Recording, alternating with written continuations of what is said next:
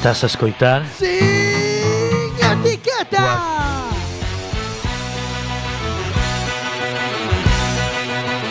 Cuac FM. Tu radio comunitaria. Radio Comunitaria 103.4, estás escuchando Quack FM, estás escuchando Sin Etiqueta. Hoy en Sin Etiquetas, cooperación internacional, Perú y muchas cosas más. Хотела от меня. А по утрам и по ночам это в любое, бое, бое время дня.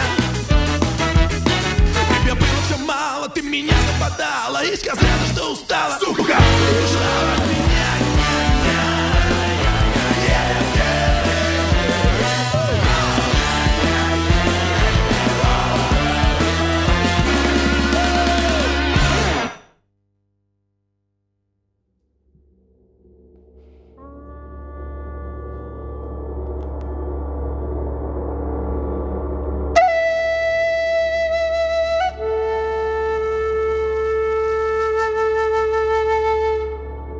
Ajiyanchu.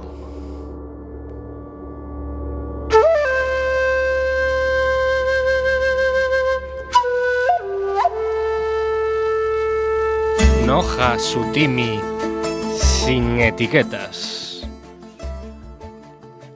Bueno, eh, os habréis preguntado qué coño he dicho, ¿no? Eh, Bardanca. Sí, bueno, suena un poco raro. Así para empezar, pensábamos que estabas un poco, no sé, trastornado. Tema de, de esta plurinacionalidad. Sí, bueno, eh, hoy vamos a hablar eh, largo y tendido sobre temas de cooperación internacional, estancia en Perú, etcétera, etcétera. Antes de nada, como siempre, está Bardanca, lo acabáis, a- acabáis de escuchar, de, sí, bueno, no, pe- controles. no penséis que Adri estaba poseído cualquier cosa, estaba hablando en quechua, que buenamente nos ayudó nuestro invitado a, a- a poder decir hola. Antonio Pedrouzo Muy buenas noches a todos y todas. y Jorge. Muy buenas noches a todos. Tenemos como invitado, para hablar de este tema que le proponemos, a Javier Tejera. Muy buenas noches. Y antes de nada, antes de nada, como siempre, pueden contactar con nosotros por redes sociales, eh, a través del Facebook de Sin Etiquetas, o también contactar con el teléfono, el teléfono directo a Quack, que es el 881 012232. Casi se me olvida. y bueno, antes, vamos primero en una pregunta general. Eh, te, has- te dedicaste al tema de la cooperación internacional, pero ¿qué has hecho para llegar ahí primero? Para introducirnos un poco en tu Sí, porque vida seguramente, seguramente nos está escuchando gente que, que le interese ese tema, ¿no? que haya dicho, sí, a mí, me, a mí me hubiera gustado siempre trabajar pues, en temas de cooperación. ¿Cómo, cómo llegaste tú hasta ahí? Bueno, la verdad que para ser una introducción podría ser bastante larga, porque fue un camino bastante, bueno, complicado, bueno, a veces fácil, a veces bonito, a veces difícil.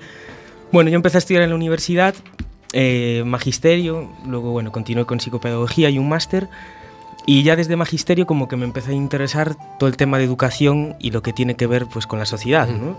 Es decir, si eso realmente, a través de una asignatura que se llamaba Sociología de la Educación, como empecé a interesar, ¿no? Si es que realmente la educación pues generaba desigualdades, si eso era verdad, si eso era mentira. Empecé a pensar mucho y de ahí pues me fui acercando a la educación, pero quizá en otros contextos de países en vías de desarrollo, ¿no? Me empecé a interesar mucho por el tema y desde ese momento pues todo lo que hice en la universidad lo enfoqué hacia ahí.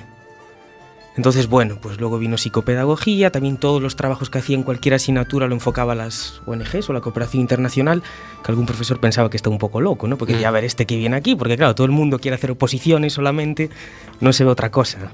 Claro. Y, y nada, luego pues me seguía gustando mucho el tema, hice el máster, estuve en Holanda y de ahí conseguí unos contactos y bueno, me fui a Perú, ¿no? A hacer las prácticas del máster y, y ahí empezó todo. ¿El país lo elegiste tú o Bueno. fue una opción que te, que te brindaron? Sí, bueno, realmente cuando contacté con esta fundación les propuse, bueno, si podía hacer las prácticas a través de ellos y me dijeron que sí que estaban muy interesados porque, claro, dominaba el idioma y ellos tenían proyectos en todo el mundo, pero en, en América Latina en ese momento estaban trabajando con Perú y Bolivia. Y bueno, al principio me habían hablado de Bolivia, pero luego finalmente se decantaron por Perú y yo, claro, yo encantado porque, claro, la idea era hacer las prácticas en un país, digamos, lejos y yo no tenía el dinero para pagarlo, ¿no? Entonces yo buscaba a alguien que me financiara eso y lo conseguía a través de esa fundación, cosa que aquí las oportunidades que me ofrecían del máster, pues nadie me financiaba eso, ¿no? Pues me busco un poco la vida y Sí, Es curioso que la gente que, que decide emprender un camino parecido al tuyo desde aquí, eh, quizás lo tenga más complicado que la gente que sale desde Holanda. Sí, bueno, relativamente. Es que también ahora es un mal momento, pero sin embargo, cuando pocos años antes de que yo hiciera el máster, sí había mucha salida laboral, ¿no? Siempre decían pues que había directores esperando en la puerta para contratar a gente, incluso antes de que acabara, ¿no? Pero luego no fue así. Digamos que hubo un boom de la cooperación internacional y había mucho dinero, ¿no? Muchos proyectos de, bueno, de desarrollo, incluso aquí de educación para el desarrollo, que luego dejó de existir de pronto, ¿no? Por todo el tema, bueno, de la crisis, etcétera. En Holanda, digamos que ahora está pasando eso, pero en el momento que yo fui sí que se mantenía bastante, ¿no? Y sí que apuestan mucho por, por gente joven, dan muchas oportunidades allí, o sea, es otra forma de ver totalmente. Bueno, tú aterrizas en Perú y tu primera, tu primera impresión, bueno, era tu primer, tu primer proyecto como cooperante. ¿Qué, qué, qué ilusiones tenías? Bueno, bien es cierto que antes de estar en Perú estuve en Etiopía eh, como unas, una semana o diez días más o menos, que a través de esta fundación holandesa, o sea, antes de enviarme a Perú, me dijeron, no, si vas a Perú te tenemos que formar. Y me enviaron a Etiopía. Un poco antes. como una semana más o menos y allí visité proyectos. Allí igualmente estuve como en un, en un taller internacional con muchas ONGs del mundo, pues que hablaban de educación, etcétera, y como que eso me ayudó un poco a, bueno, saber un poco hacia qué me encaminaba, ¿no?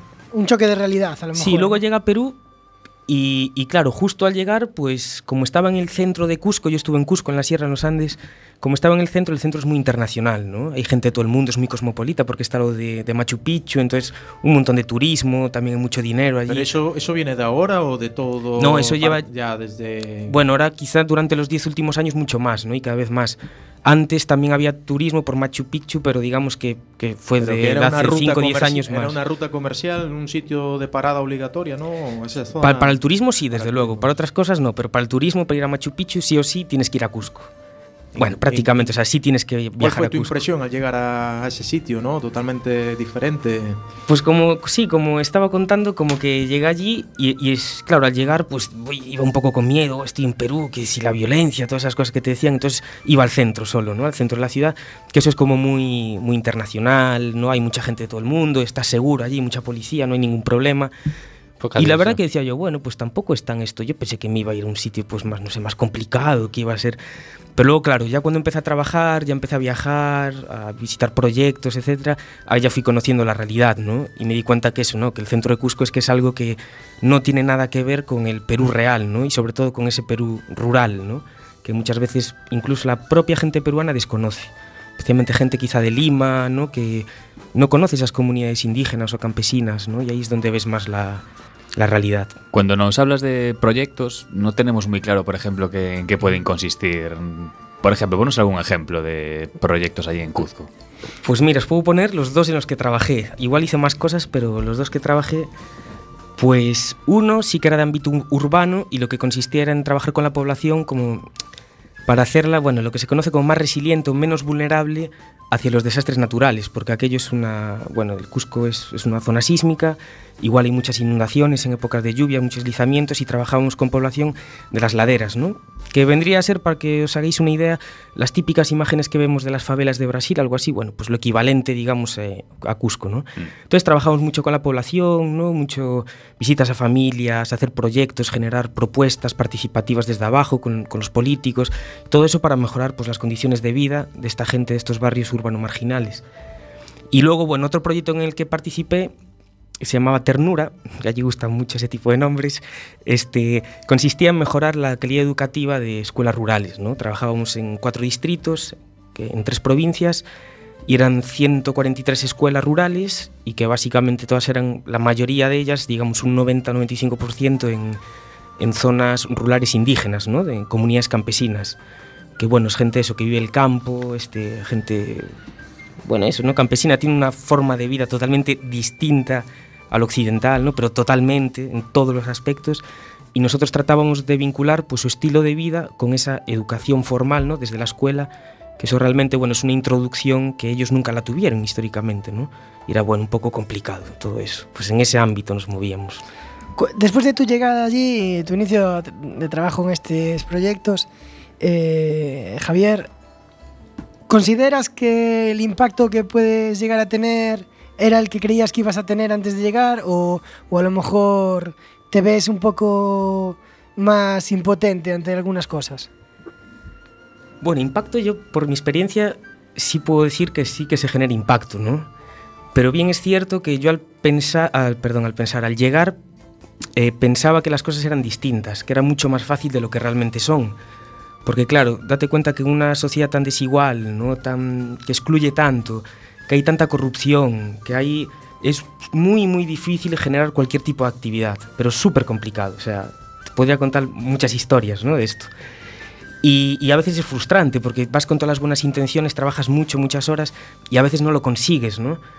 Pero bueno, un poco insistiendo, trabajando, sí hay impacto y, y se puede mostrar, se puede, eso está evidenciado ya, ¿no? O hay resultados y sí, yo creo que sí se generan Podríamos, mejoras. podríamos decir que el problema está en la estructura política más que en la cooperación de los propios ciudad- ciudadanos, que igual le interesan los proyectos. Sí, bueno, sí, es es un tema muy complejo, ¿no? Porque, por un lado, claro, son las estructuras políticas, pero por otro lado también es la propia ciudadanía, ¿no? Cómo ellos en, en su día a día, cómo trabajan, ¿no? O co- qué cosas hacen, porque también, claro, si el político es corrupto, bueno, la gente también lo es bastante, ¿no? Y como que se aprovecha de todo eso, y a veces incluso tienes que, que jugar con esas cosas, porque a veces nosotros, por ejemplo, para hacer, por ejemplo, una actividad de un taller de capacitación para maestros, si lo hacíamos todo por los cauces, digamos, de hacer una, mm, ¿cómo, os puedo decir? Una, no sé la palabra, pero una solicitud, ¿no? Por ejemplo, para un local, claro, eso se, eso se queda debajo de todos los papeles, eso no va a llegar nunca y se nos Mm. pasa la fecha, el proyecto se para, es un problemón.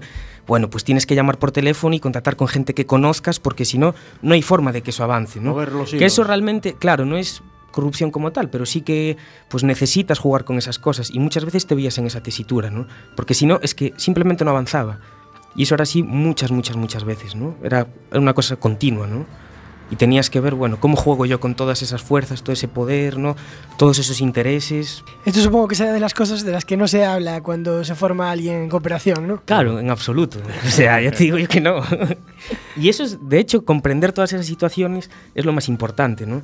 Porque luego cuando hay la frustración de que algo no salió, muchas veces es porque a veces va gente de fuera que no entiende cómo funciona eso y se cree que en tres meses va a cambiar algo. En tres meses no cambias nada. Claro, O sea, porque es tú, imposible. tú eres, eres gallego, eres español y al llegar allí, pues ves aquello, pues con eso que dices tú, dejadez o corrupción, o... pero no, en cierta manera se parece un poco aquí ahora. Si llega un holandés allí, tiene que alucinar, ¿no? Sí, bueno, ahí hay dos cosas, ¿no? La primera que yo al llegar allí, pues no... Esto no lo veía, porque es un proceso que te lleva un montón de meses comprenderlo. O sea, no es que simplemente llegues y, y ya te des cuenta de todo eso. No, a mí me llevó años, ¿sabe? Conocer bien cómo se maneja todas esas dinámicas socioeconómicas, políticas, Vi- etcétera. vivir en el sistema prácticamente. Tienes, es que tienes que vivirlo, si no, no hay forma de trabajar en él, ¿no? Así pasa que mucha gente llega y se cree que en tres meses va a hacer algo y no hace nada, incluso empeora las cosas porque no domina cómo es la, las dinámicas territoriales, ¿no? Y por otro lado, lo que decías de los holandeses, bueno, evidentemente en Holanda también hay corrupción, seguramente sea mucho menor que aquí y muchísimo menor que en Perú, ¿no? Pero el tema es la magnitud. O sea, igual en Perú hay políticas sociales, igual en España las hay, igual en Holanda las hay, pero ¿en qué magnitud? No, igual hay gente deshonesta en muchos lugares, pero el tema son las magnitudes, ¿no? A veces cuando comparamos decimos, sí, eso también pasa aquí. Ya, pero a ver, mm, ¿en qué magnitud? Ya te digo, es que ese es un tema muy importante, ¿no? Claro. Porque allí está muy, muy... Y se nota el día a día en, en todos los de, de- de cada persona, supongo. Sí, pero bueno, esto todo es la parte un poco así más, más pesada del día a día, pero luego es que la parte positiva es que, vamos, es que es, es hermosa, ¿no? Y ¿Cuántos años estuviste en Perú, Javier? Eh, estuve tres años y medio. Tres años y medio. Sí. ¿Tres años y medio en dos proyectos distintos o lo compaginaste con otras cosas? Sí, bueno, estuve en dos proyectos distintos, igual tuve algún pequeño trabajo de consultoría, algunas evaluaciones de programas, este, luego también tuve las prácticas eh, y, y, bueno, con eso, con eso estuve básicamente en lo más centrado, ¿no? Antes de, antes de seguir por aquí, una pregunta que me quedaba de antes, porque hablabas de la corrupción como una de las causas que puede echar hacia atrás los proyectos, y hablabas de formar a profesores. ¿Notabas alguna reticencia, por ejemplo, a lo mejor en los propios profesores nativos, a que venga un europeo y me diga cómo tengo que hacer esto? Quizá alguna vez sí, pero no era algo generalizado y en cuanto te ganas la confianza ya está, eso se va. O sea, no. Quizá al principio sí es un poco, porque allí también, por la propia historia, ¿no? De, de colonización, etcétera, pues se tiende mucho a mm, como y- estar A un cubrir, poco a- cubrirse, ¿no? Hacia adentro y uy, el de fuera, como que se desconfía un poco, hay mucho recelo ahí. Pero luego, nada, enseguida, o sea, te pones a trabajar, te van conociendo y sin ningún problema, todo lo contrario, o sea, yo me llevaba genial con los profesores y con... Claro, por eso notaba, gente. por eso notaba que Pana a veces nos mira un poco raro. Sí. Creo que sigue habiendo esa pequeña. Programa tras programa. Bueno, entonces, eh, ¿qué fue a ti, desde tu punto de vista como psicopedagogo, eh, qué fue lo que más te interesó? ¿El primer proyecto enfocado al desarrollo de las barriadas o el otro de las escuelas más No, bueno, rurales? a mí mucho más el otro, el más rural, porque, bueno, por un lado el primero, el de las barriadas, como dijiste, este, era más, más de educación no formal, ¿no? Y yo soy más especialista en educación formal, o sea, digamos, en la escuela que todos conocemos. Y desde el punto de vista así más de educación era súper interesante, pues cómo mm, aquí nosotros estudiábamos, cuando estudias educación, estudias todo lo que tiene que ver con el currículum, ¿no? el diseño de unidades didácticas y todo eso. Y claro, cuando llegas allí y ves que es totalmente distinto la realidad que la o sea, cómo la gente comprende la realidad del mundo es muy diferente a la que viene, pues por ejemplo, allí les llega desde el Ministerio de Educación a lo mejor. Entonces, ¿cómo haces esa adaptación ¿no? de, de esa cultura ancestral, ¿no? de, esa, de los indígenas, digamos? ¿Cómo la adaptas a la escuela? Cuando además la escuela es un elemento que es totalmente foráneo a sus tradiciones ¿no? y a su forma de vida. Eso me parecía, vamos, ¿Pero en qué sentido? interesantísimo. ¿En que tenían eh, creencias eh, no, digamos, respaldadas de una... de por ejemplo, no, no respaldadas científicamente y, tendrí- ten- y, y reinventar un poco ese sistema de educación que tenían? O? Sí, o igual, pero es que desde el punto de vista educativo, o sea, claro, ¿cómo aprenden las niñas y los niños? Bueno, pues aprenden a partir de su realidad, ¿no? Ujú. Entonces, cuando les hablas de otra realidad completamente ajena a ellos, Es como no se va a claro, no se va a producir aprendizaje ahí, ¿no? Entonces tienes que adaptar todas esas creencias y igual, ¿no? Siempre hay que hacer un, un vínculo también con lo científico, ¿no? Con sus creencias, igual que aquí se respeta pues a, a los católicos o a quien cualquier, bueno, religión, ¿no? Este, igual se respeta allí, a su cosmovisión andina, ¿no? A sus a su Pachamama, ¿no? A sus apus, a toda su cosecha de la papa, que eso es súper importante también. Eh, te pongo un ejemplo. Había muchas épocas del año que los niños no iban a clase. ¿Pero por qué no iban a clase? Porque se iban a trabajar a la chacra, que se llama allí, no a la huerta, digamos, con los, con los padres y las madres. Y nosotros sabíamos que esa época del año no iba a haber niños prácticamente. Y eso está muy en la cultura. O sea, esa realmente es la escuela de los de allí, de los, Porque de los niños y realidad, niñas. es la realidad Es- del día a día. Es su realidad, Claro. ¿no? Y nosotros eso lo teníamos que aceptar y sabíamos que determinados meses del año que iba a haber pocos niños en, en el aula, ¿no? Entonces, bueno, ¿cómo juegas con todo eso? O luego, yo qué sé, detalles del tipo, luego curiosísimos, ¿no? Cuando, por ejemplo, aquí le preguntas a un niño, pues si hay una, un cerco, ¿no? Con cuatro ovejas y salta una, ¿cuántos quedan? ¿Cuántas quedan? Bueno, te dirá tres, seguramente, ¿no? Allí te dicen ninguna. Dices, ¿cómo ninguna? Si hay cuatro, salta una, quedan tres. No, ninguna, porque es que, claro, si salta una, van todas detrás. Y cosas así, detalles así, como que hay que dominarlos muy bien para, para generar esa, esa educación, ¿no? Eso es, yo creo que lo más, lo que más me gustó, ¿no? De ese, de ese proyecto. Evidentemente, ¿no? Eh, conf- confrontar las dos realidades. Bueno, nosotros tenemos una idea, yo creo que un poco equivocada a veces cuando pensamos en, en países extranjeros, ¿no? Siempre nos quedamos un poco encerrados en lo nuestro y a lo mejor se nos ocurre pensar en la música de Perú y pensamos en algo tipo Wendy Zulka o algo parecido, ¿no? Me leíste la mente. Sí, lo sabía, Jorge, porque te gustan mucho esas troleadas todas. Pero ahora para nuestra primera pausa, para nuestra primera pausa musical, vamos a presentar a la persona que estaba eh, sonando antes por detrás. Se llama Lucho Quequesana, Quequesana con Z. eh, y vamos a poner un tema de su disco Combi, que se llama igual Combi, para que veamos lo cosmopolita que puede llegar a ser la tradición también peruana, ¿no, Javi? Sí, sí, sí, de hecho hay muchas cosas allí.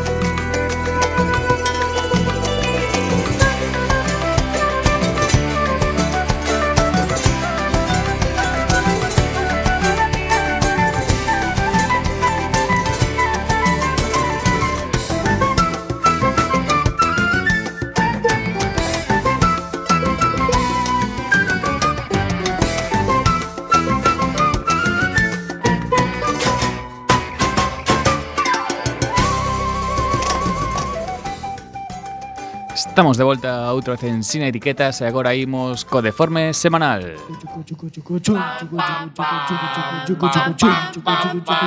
El deforme semanal.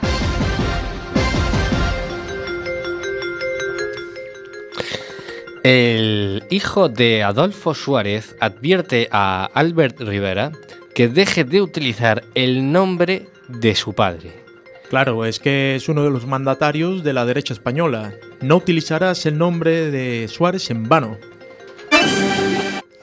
Declaraciones de Albert Rivera en espejo público de Antena 3. Hemos evitado que Podemos asalte al poder. Ahora, ¿qué, qué pasa? Hemos evitado que Podemos asalte al poder, al poder. Ahora solo falta que el PP vuelva a la mesa. Vaya, no me había dado cuenta de que este partido salió a la palestra solo para frenar el auge de Podemos. ¿Cómo es posible? Me siento traicionado. Me parece a mí que el cinturón de seguridad ese del sistema bipartidista ha hecho muy bien su trabajo, ¿eh? Bueno, y la gente se lo ha comido con patatas, supongo, pero no son ni de Coristanco y los huevos no son caseros. Un supermercado danés triunfa vendiendo comida caducada. Se trata de WeFood, un supermercado ubicado en el barrio de Amager en Copenhague. Bueno, yo creo que si lo montan aquí en España, en esta situación lo petan. Una propuesta que ha provocado muchas críticas en distintas empresas del sector. Bueno, ¿a quién le tendría que preocupar en realidad esa sanidad, no? Pim, pim. Y vamos ya con la última noticia. Recién casados se pelean a hostias apenas salen de la iglesia. Toma ya, poco duró la cosa. ¿Qué mejor manera de empezar el matrimonio? Discutir siempre estrecha los lazos. Sí, señor. Sin etiquetas.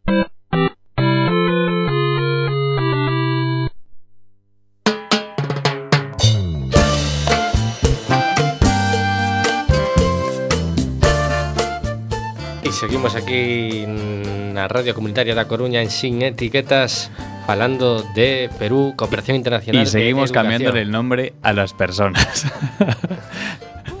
Albert, Albert Rivera. ¿Qué pasó? Es Albert. como Al, pero le quería dar un toque un poco más Albert J. Quack. ¿Qué es, Albert o Albert? Porque yo lo, lo he escuchado de las dos maneras, ¿eh? Va, da igual. Yo me mojo por Albert. Venga, vamos a volver a Perú porque eh, nos- nos descentramos enseguida. Javi, ¿qué, qué, cómo ves la, la, la realidad política de España a tu vuelta? Uf, no quería hablar de ese tema. pero- No, bueno, yo la verdad que seguía mucho las, las noticias, ¿no? Desde allí, porque bueno, vine hace un, tres semanas más o menos, un mes. Y pues no sé, la seguí y bueno, vine aquí y veo que ta- está todo muy tenso, ¿no? Entre la propia gente, en los bares y todo, y no, no contaba con eso. Desde allí no lo veía, pero sí realmente lo veo muy tenso. ¿Allí llega bueno. algún tipo de, eh, a lo mejor tus, tus amigos amigas peruanas, eh, te comentan algún tipo de noticia que les llegue de España?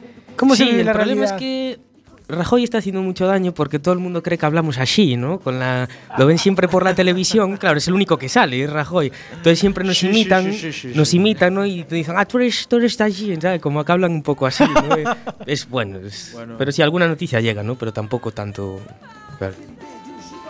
Bueno, cuando decidiste, bueno, tenías allí preparada ya, ya tu vida, tenías un trabajo que te gustaba, ¿cómo fue esa decisión a lo mejor de, de volverte? Bueno, yo creo que si me quedaba más tiempo allí, no me iba a volver nunca. O sea, yo creo que ya tres años a y punto, medio Estabas a ya punto de era- pasar la línea de no retorno, ¿no? Sí, pero es curioso porque igual, bueno, nosotros éramos un grupo de amigos allí como de unos 8, 10, digamos así, del, de mi grupo de amigos extranjeros, ¿no? Y todos nos vinimos en, en ese margen de entre 3, 4 años. Y, fue, y todos también justo nos vinimos ahora como un lapso de casi 5 o 6 meses, ¿no? Pues no sé, como que nos tocó vivir allí, llegar todos casi a la vez y casi irnos todos a la vez. Y todos sentíamos lo mismo, ¿no? Que ya había, bueno, pues había sido suficiente y había que seguir caminando, ¿no? Para, para cre- seguir creciendo en otro lugar o lo que sea. Y, Bueno, Bueno, bueno, Perú- también mi pareja está aquí en Europa, ¿no? Y, y tengo ideas de hacer cosas aquí, entonces, bueno. Perú es uno de los países que tiene muy buena fama gastronómica. ¿Cómo, cómo lo llevaste tú? ¿Es cierto? Sí. Cué- Cuéntanos. Bueno, la gente, la gente no puede ver, pero a Adri se le acaban de iluminar los ojos cada vez que hablamos de comida.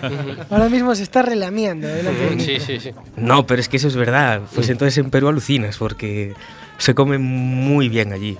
Pero muy bien y muy, muy sano. buena referencia gastronómica. Sí, entonces. pues sin ninguna duda. Yo allí comía genial. Porque es una de las preocupaciones antes de irte a cualquier país. Sí, sí. "Oh, pues no sé cómo se comerá allí. Mira, yo te puedo decir que cuando estuve en Holanda echaba de menos todos los días la comida. En Perú, nunca. A lo mejor en Navidad que echas de menos jamón o alguna cosa así, ¿sabes? O cosas típicas. a- alguna cosita así, licor café, ¿no? Pues eso, claro. Pero luego en el día a día no echaba de menos. Y en Holanda era todos los días, o sea, desde que me levantaba hasta que me acostaba. ¿sabes? y está ya la Holanda, ¿no? Pero no, en Perú se come. es Pero una maravilla. no es hiper picante la comida peruana. No, bueno, el tema es que siempre te ponen el ají, que es como una salsa, ¿no? Y siempre está aparte eso. Opcional. Entonces, claro, tú siempre te echas. Mátate tú solo. Claro. una- Ojo, que yo al principio no, no era capaz de. bueno, no lo tragaba ni de broma. Y ahora me encanta, o sea, me encanta que pique. Sí, sí, eso Lo- fue de estar allí. Lograste visitar, además de la zona en la que estabas, diferentes sitios en tres años, ¿no? Que estuviste. Sí, sí, en lo que es Perú. ¿Pudiste visitar por tu cuenta otros lugares? Sí, sí, lo que es Perú casi. Bueno, me falta. Es que Perú es inmenso, ¿no? Me faltan muchos sitios, pero casi conozco prácticamente todo el Perú, ¿no? Lo que es toda la costa, la selva central, ¿no? La selva un poco más del sur, la selva que colinda más con Brasil hacia el sur, la zona de Puerto Maldonado, el lago Titicaca, Are- este. a Arequipa, por ejemplo. Arequipa, también estuve en Arequipa. eh, es que estuve en, sí, en Tarapoto, Yurimagua, en todas. Ya puedes montar una agencia. Se puede decir que se trata de un país muy diverso también, como las diferencias que podemos ver en España. Sí, sí, pues mucho más todavía, o sea, es mucho más, vamos, que esto no es nada al lado de aquello, o sea, de verdad. Y en todos los aspectos, o sea, en el aspecto más, más climático, digamos, ¿no? Ha sido por las diferentes regiones que hay costa, sierra, selva, y eso, bueno, pues es que son mundos totalmente distintos. Eh, luego también por, por, por la, por, por la cultura, ¿no? O sea, es que hay allí conviven decenas y decenas de culturas y son muy, muy diferentes. Pero el Perú es definido así, ¿no? Es definido como un país plural y diverso, ¿no? O sea, siempre es así definido. Y es que de hecho es así, está lleno de colores, de, de gente distinta, ¿no? De gente diferente, pero igual en ciertas cosas, ¿no? De todos estos sitios que has, que has visitado allá, um, o por motivos de trabajo, o por motivos de turismo, digamos, como, ¿cuál te llamó más la atención? ¿Qué, qué puedes decir que te, que te dejara flipado? Que, que no esperaras ver algo así. Bueno, yo creo que Iquitos, que es en la selva, ¿no? En el corazón del Amazonas, sí. Porque bueno, bueno, es que si vais, bueno, os vais a dar cuenta, ¿no? Porque es bueno, primero ya que llegas y es un calor alucinante, porque hay una humedad allí que es pero bestial, ¿no? O sea, eso es el, el Amazonas mismo, el corazón, ¿no? Es un calor bestial. Luego la gente es muy distinta a la gente de la sierra, ¿no? La gente es muy es como muy abierta, sonríe muchísimo, te ayuda mucho, ¿no? Luego también también las propias diferencias que allí hay, no sé, allí fue al mercado de Belén, por ejemplo, que es un sitio que es maravilloso para ir, pero allí creo que quizás fue el sitio más, más heavy así que vi en cuanto a, a higiene, ¿no? Eh, temas de salud, de seguridad también, en un sitio bastante complicado y eso me impactó muchísimo, ¿no? Y luego, bueno, en Iquitos también toda la parte de la selva, que es pues, maravilloso, ¿no? Todos los árboles, los ríos, el Amazonas, o sea, eso es espectacular, ¿no? Todos los insectos también, bueno, es que es, los animales, es brutal. Nos vendes como buenos los insectos, pero ahí ya. No, pero yo también, iba, no, yo también iba medio asustado y nada, no hay ningún problema, no hay ningún problema. Y lo de la diversidad y las diferencias étnicas que pueden existir en Perú, luego también tienen una contrapartida, que es que puede haber tensiones. ¿Observaste algo de eso? Claro, efectivamente casi todas las, gente que viene, digamos, de la de la sierra o de la selva que migra sobre todo a Lima, esa gente está muy excluida, ¿no? Como que las hay mucho racismo, ¿no? Mucha discriminación. Y eso es algo que muchas veces la gente achaca, bueno, pues a la colonia, ¿no? De cuando allí estuvieron los españoles. Pero justamente ahora estoy leyendo un libro de antropología y eso realmente se como que se amplificó más cuando hubo la República allí de Perú, ¿no?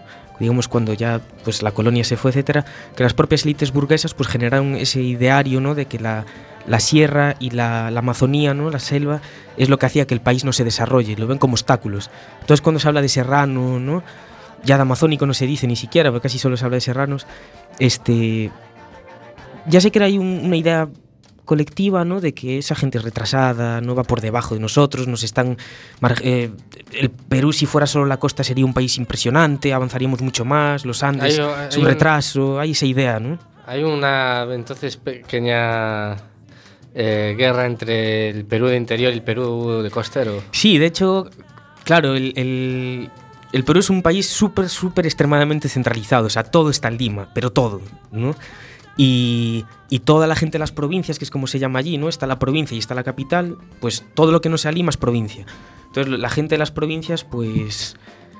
Claro, se siente un poco, pues como que no le favorece esta situación, ¿no? Y, O, o como el resto de las capitales, suelen observar con cierta Claro. prepotencia a los que no son de la Sí, capital. yo supongo, como, ¿no? como hablaba antes de la magnitud, ¿no? O sea, aquí Sí. puede quizá también que suceda algo parecido, pero es que lo de allí es muy... Exagerado. O sea, te hablo que hasta yo, que vivía en Cusco, para todo el tema de papeles y demás, para conseguir la residencia para vivir allí, o sea, yo me tenía que ir a Lima a gestionar todo eso. Y a mí ir a Lima, pues me suponía un avión, me suponía estar allí dos semanas, que tenía que pagar alojamiento, que tenía que comer. Igual que yo, pues toda la gente que vive, ¿no? También en las. Porque además las Cusco es la segunda ciudad, podemos decir. Sí, de digamos Perú, que puedes gestionar ciertas cosas en las provincias, pero, pero quizá las más importantes a lo mejor no. Y hay otra cosa también, que todas las políticas vienen también de Lima. Y a veces no se conoce muy bien, ¿no? Lo de la, la parte de la sierra y demás. Claro, la realidad de, de una ciudad de la magnitud de Lima, que no sé cuántos millones de habitantes tendrá, Como unos, bueno, teóricamente nueve, pero si sumas con área metropolitana y tal, unos 11 puede alcanzar. claro, la realidad de, un- de una ciudad con 11 millones de habitantes no se puede parecer en nada Que es prácticamente la mitad del país. a, una región, a, Sí, una, a una región Es un, un de la tercio del país. ejemplo. Un tercio del país está concentrado en Lima, ¿no? En cuanto a población. Y tal vez eso genera una tensión, porque antes hablábamos de las costumbres eh, ancestrales y la pequeña tensión a lo mejor que surge con la educación que pretendemos dar a los chavales, que igual no es totalmente aceptada. ¿Existe una, un desprecio hacia su propia cultura Sí, en la capital? Sí, todo esto que hablábamos ahora pues genera eso también, ¿no? Ese tipo, digamos, de desprecio o de exclusión. Pero luego es curioso porque incluso en comunidades indígenas la gente también un poco se avergüenza de su cultura y ya no quieren que a sus hijos los eduquen en su lengua, en el quechua, por ejemplo. O sea, a lo mejor los padres le hablan a los niños y niñas en quechua, pero quieren que en la escuela sí o sí sean en castellano, ¿no? En español. Y, y hay unas paradojas brutales, ¿no? Al respecto. O sea, dicen, claro, ¿qué pasa? Que cuando ese estilo de vida no te genera pues unos beneficios, ¿no? O sea, una buena calidad de vida, la gente no quiere ese estilo de vida para sus hijos. Y los campesinos Claro. ahora mismo se ven que están que, que no salen nunca de esa situación de pobreza, ¿no? Entonces dicen, no, no, mi hijo que aprenda el, el otro idioma y que se vaya a la ciudad. ¿Qué pasa al final? Que se van a la ciudad y están también súper excluidos, ¿no?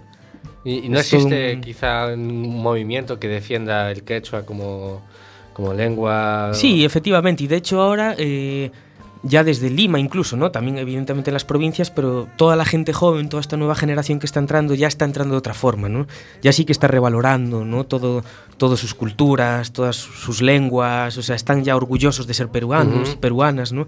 Que eso quizá antes no era tan así. Y ahora eso sí, y se nota mucho cuando hablas con la gente joven, ¿no? ¿Se nota cierto apoyo o respeto de parte de los gobiernos hacia la cultura? bueno, Sí, sí, de hecho, o sea, en las políticas públicas siempre ves todo eso, ¿no? Que sí que se trata de, de fomentar, pues, la cultura, ¿no? Las diferentes culturas, la diversidad, pero a veces se quedan en eslóganes, ¿no? Y o a veces, pues, todas esas grandes ideas, pues, no, no llegan al territorio de la mejor manera posible, ¿no? Y, y no se acaban ejecutando.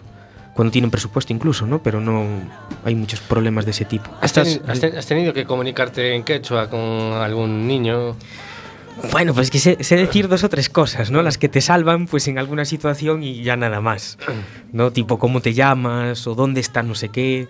Hola, ¿qué tal? Pero ya Claro, más que eso... No es como aprender a hablar inglés, que lo ves en la tele, o aprender a hablar francés, que se parece, ¿no? Ese- aquello es un, un mundo completamente diferente, ¿no? Claro, es que además, eh, claro, la lengua siempre está ligada a cómo vive la gente, ¿no? Y, y esa gente vive totalmente distinto al mundo occidental. Por decir algo, allí no existe el concepto gracias, porque sea, ellos entienden que viven en un, constante sistema de reciprocidad con todo, o sea, con la Pachamama, con la gente, con todo. Entonces nunca te van a dar las gracias, pero siempre te van... Tú le regalas algo, siempre te lo van a, regalar ellos también. Más adelante tal, por poner un ejemplo, ¿no? O sea, que no existe el concepto gracias, ¿no? Por ejemplo. Y muchas otras cosas, ¿no? Así de, de ese estilo. Bueno, pues eh, aquí veo una diferencia ya brutal con, Sí. con eso de dónde nace la lingüística, ¿no? Pero tenemos una pregunta de tenemos una pregunta de un oyente. Kenny P. Franco nos pregunta, después de tres años en Perú, ¿cuál es su plato típico preferido?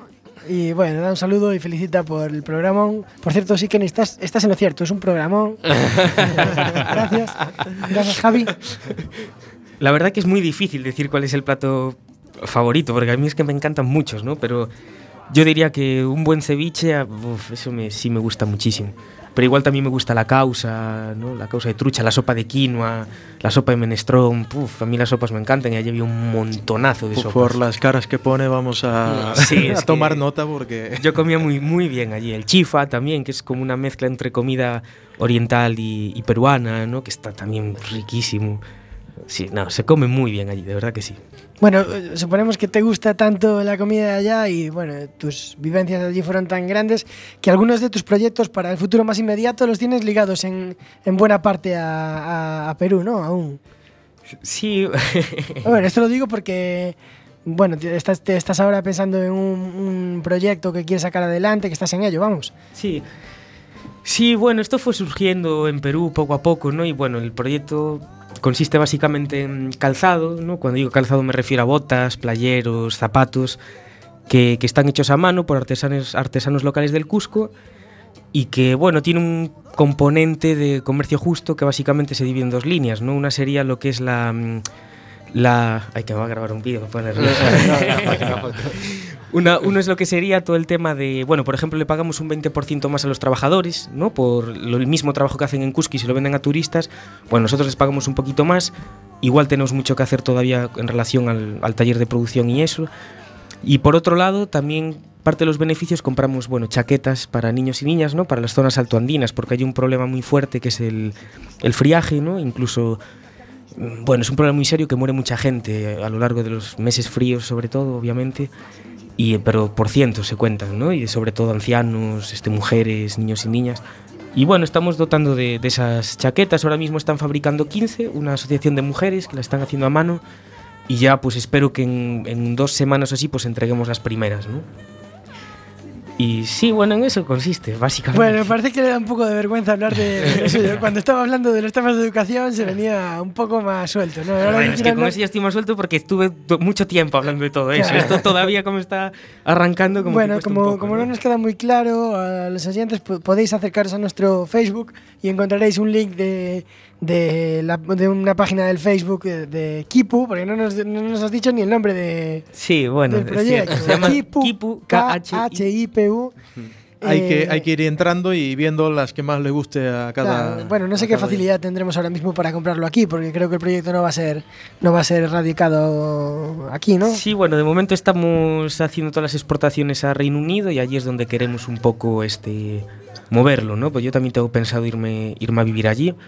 Y pero igualmente, bueno, ya tenemos enviado a Canadá, enviamos a Israel, a Estados Unidos, a, a un montón de sitios, a Holanda, si no recuerdo mal también. O sea, si nos contactan por, por Facebook o Instagram o al correo electrónico, pues bueno, ya vemos ahí cuál, cómo es- cuáles son los procedimientos, ¿no? Los costes de envío y todo eso. Bueno, para ir no empezando podéis entrar en el- la página de Facebook de Sin Etiquetas, darle un like a Sin Etiquetas, que estamos a punto de llegar a los 500. Las botas verdes esas están chulísimas. A mí, a mí las verdes me molan. Quizás me parezcan un poco, quizás me parezcan a lo mejor un poco llamativas para mi modo de vestir habitual. Claro, claro, claro.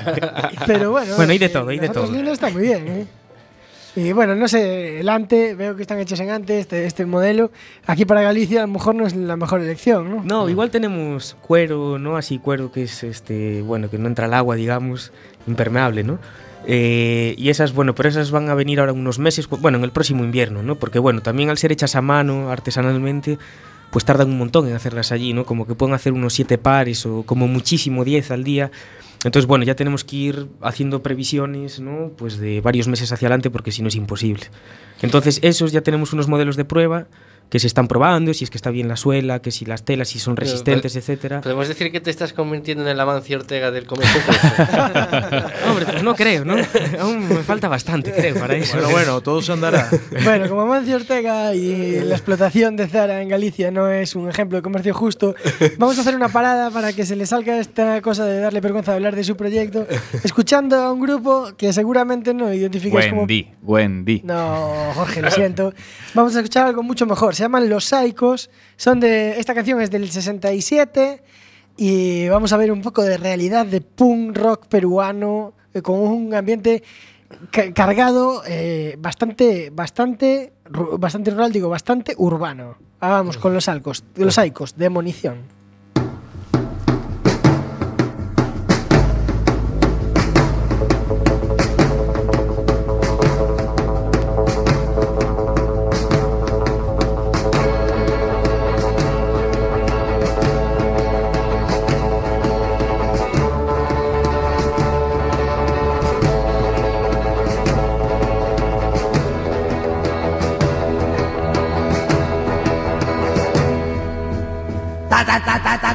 ta ya ya ya ya echemos abajo la estación de tren. Echemos abajo la estación de tren. Echemos abajo la estación de tren. Echemos abajo la estación de tren. Demoler demoler demoler demoler. Echemos abajo la estación de tren. Demoler demoler la estación de tren. Demoler demoler la estación de tren. Ta ta ta ta ta ta ta ta ya ya ya nos gusta volar estaciones de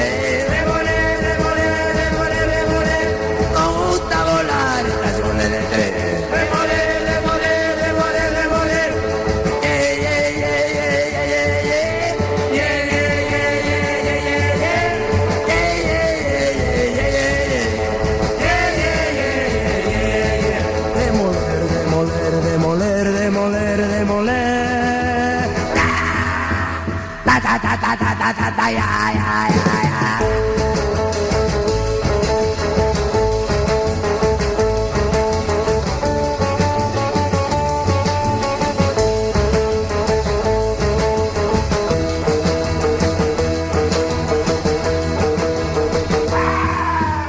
Ta ta ta ta ta ta ta ta ya ya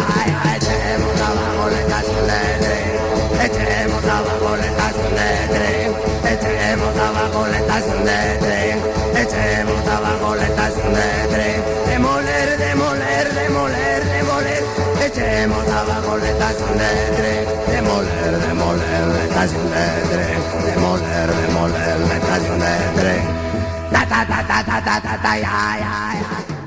Y seguimos aquí en la radio comunitaria Sin Etiquetas y va siendo hora, va siendo hora de, de, ilustrarnos un poco más en el mundo de la economía en esta en estos tiempos que, que hoy este país lo está pasando tan mal. ¿Por qué no aprender un poco más de la mano de Jorge y su plata?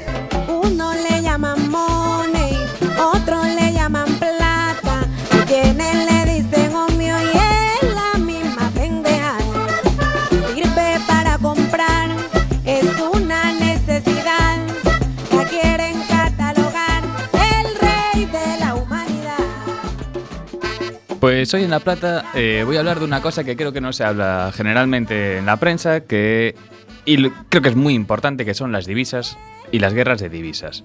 Porque muchos hablan de la bomba atómica, que Corea del Norte, que es Israel, que es Irán, pero aquí hay otra guerra que es la guerra de divisas y los países normalmente intentan matarse unos La a otros guerra de también. divisas, que no la guerra de Ibiza. ¿eh?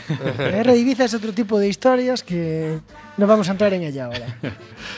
Pues, bueno, no hay duda de que hoy en día hay dos superpotencias en el mundo, una es China y la otra es Estados Unidos. Y, curiosamente, pues no se matan, ¿no? Eh, tienen una relación más o menos cordial. Y esta relación cordial se basa en que ambos tienen primero la bomba atómica y la segunda en que China ha logrado una manera de tener a Estados Unidos a raya, que es eh, mediante las reservas de divisas. China ha, eh, ha estado, es la fábrica del mundo, ha estado fabricando, ha estado vendiendo y todo ese dinero lo ha estado acumulando en sus reservas y lo ha estado acumulando en dólares. Para que nos hagamos una idea, eh, ha tenido hasta 4 billones de dólares eh, en reservas almacenados en su banco central. Eso es un billón es lo que produce España en un año. Es decir, cuatro billones, cuatro veces lo que produce España, lo tiene allí acumulado en reservas. ¿Y esto por qué es un problema? Porque le dice a Estados Unidos, no me toques mucho las pelotas, porque si me las tocas, de repente vendo todos los dólares que tengo en el mercado, hundo el precio del dólar y te vas al carallo. Yo también me voy al carallo porque eh, si me deshago de todas mis reservas, mis reservas pide- pierden valor. Y yo pierdo y tú pierdes. Están en un eh, pequeño equilibrio. Teoría de juegos. Sí, ¿no? de bueno, vamos a vamos a llevarnos bien, ¿no? Y tal. El pequeño problema que tiene China ahora es que China eh, tiene un problema interno que está eh, tiene una crisis de confianza y el dinero está saliendo de China. Han salido este año 500, más de 500 mil millones de dólares, es decir, ha bajado de 4 billones, eh, que fue el, el momento más álgido, a 3 billones ahora mismo. Y puede seguir bajando. El hecho de que baje hace que tenga menos poder con respecto a Estados Unidos. Es decir, el equilibrio este de fuerzas que había, si en un momento se llega a romper, pues no sabemos en qué puede derivar, pero en nada bueno. Y la, la coña es que mm, los chinos lo que están pensando hacer para volver a relanzar su economía es rebajar el precio de su moneda. Con lo cual hace más baratas sus exportaciones y de repente volverían a fabricar al mundo y a alargar sus botas, a competir O sea, con las botas andinas O sea, por le- un precio más bajo. Le vuelven a robar a India el puesto de. Lo cual seguramente no estaría dentro de lo que entendemos por comercio justo. No, para nada. Es- Para nada, totalmente. Aparte, normalmente si China rebaja su moneda, otros países, me imagino a lo mejor países de América Latina también rebajarán sus monedas y entraríamos en una guerra de divisas de devaluaciones que normalmente no lleva a nada, nada bueno. La economía crece cuando está todo quieto, todo parado, entonces va subiendo. Cuando de repente empiezan a saltar las cosas por los aires, la cosa va muy mal. Y normalmente pagan los mismos siempre.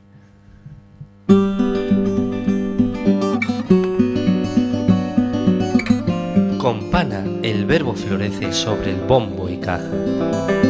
Llega la poesía reggaetoniana.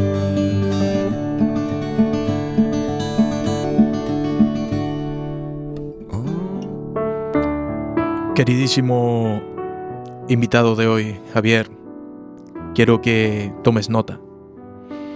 Cuando vayas a viajar nuevamente por los países andinos o por Reino Unido y te encuentres a una hermosa dama, mírale a los ojos y dile, ¿por qué sé que te perdí?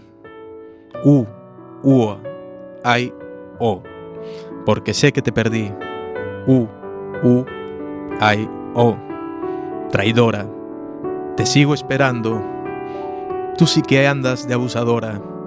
La gente anda comentando que de mí tú no te enamoras. Increíble, pana.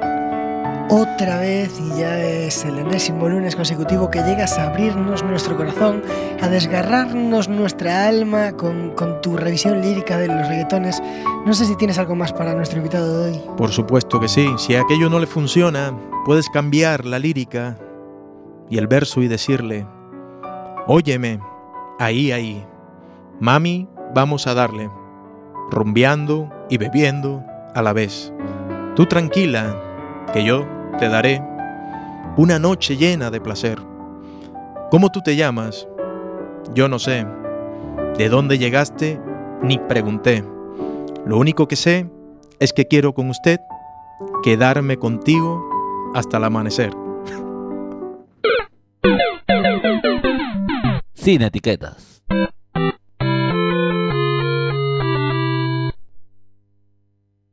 Ma tan ta ta ta, tan tan ta tan ta ta, tan ta tan ta tana.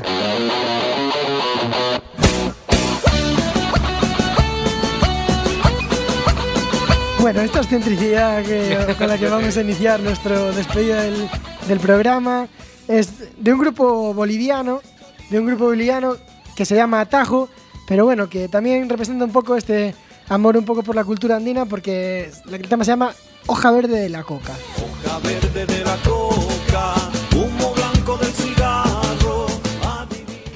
¿Qué recuerdos te trae este tipo de música? ¿Es lo que se escuchaba por ahí o qué? Sí, sí, sí.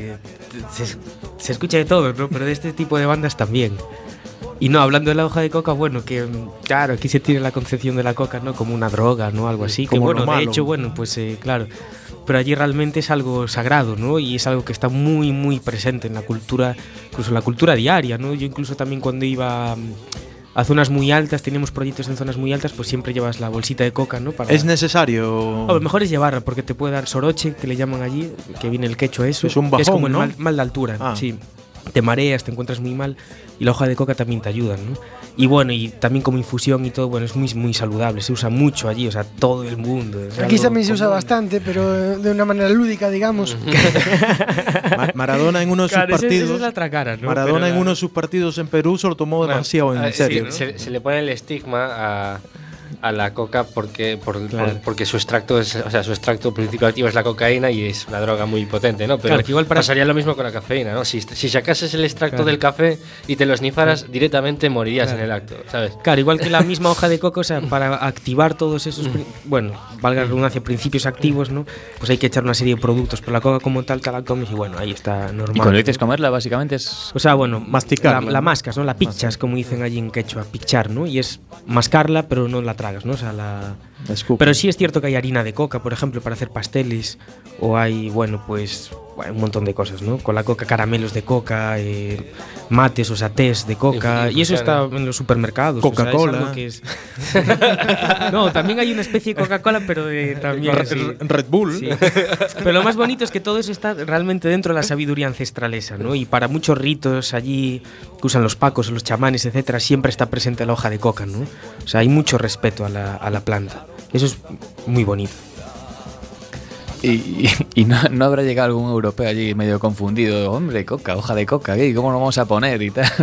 Medio. Sí, no, y de hecho yo también al principio cuando fui iba un poco, un poco nervioso, dije, bueno, esto es la coca, la podré mascar o no.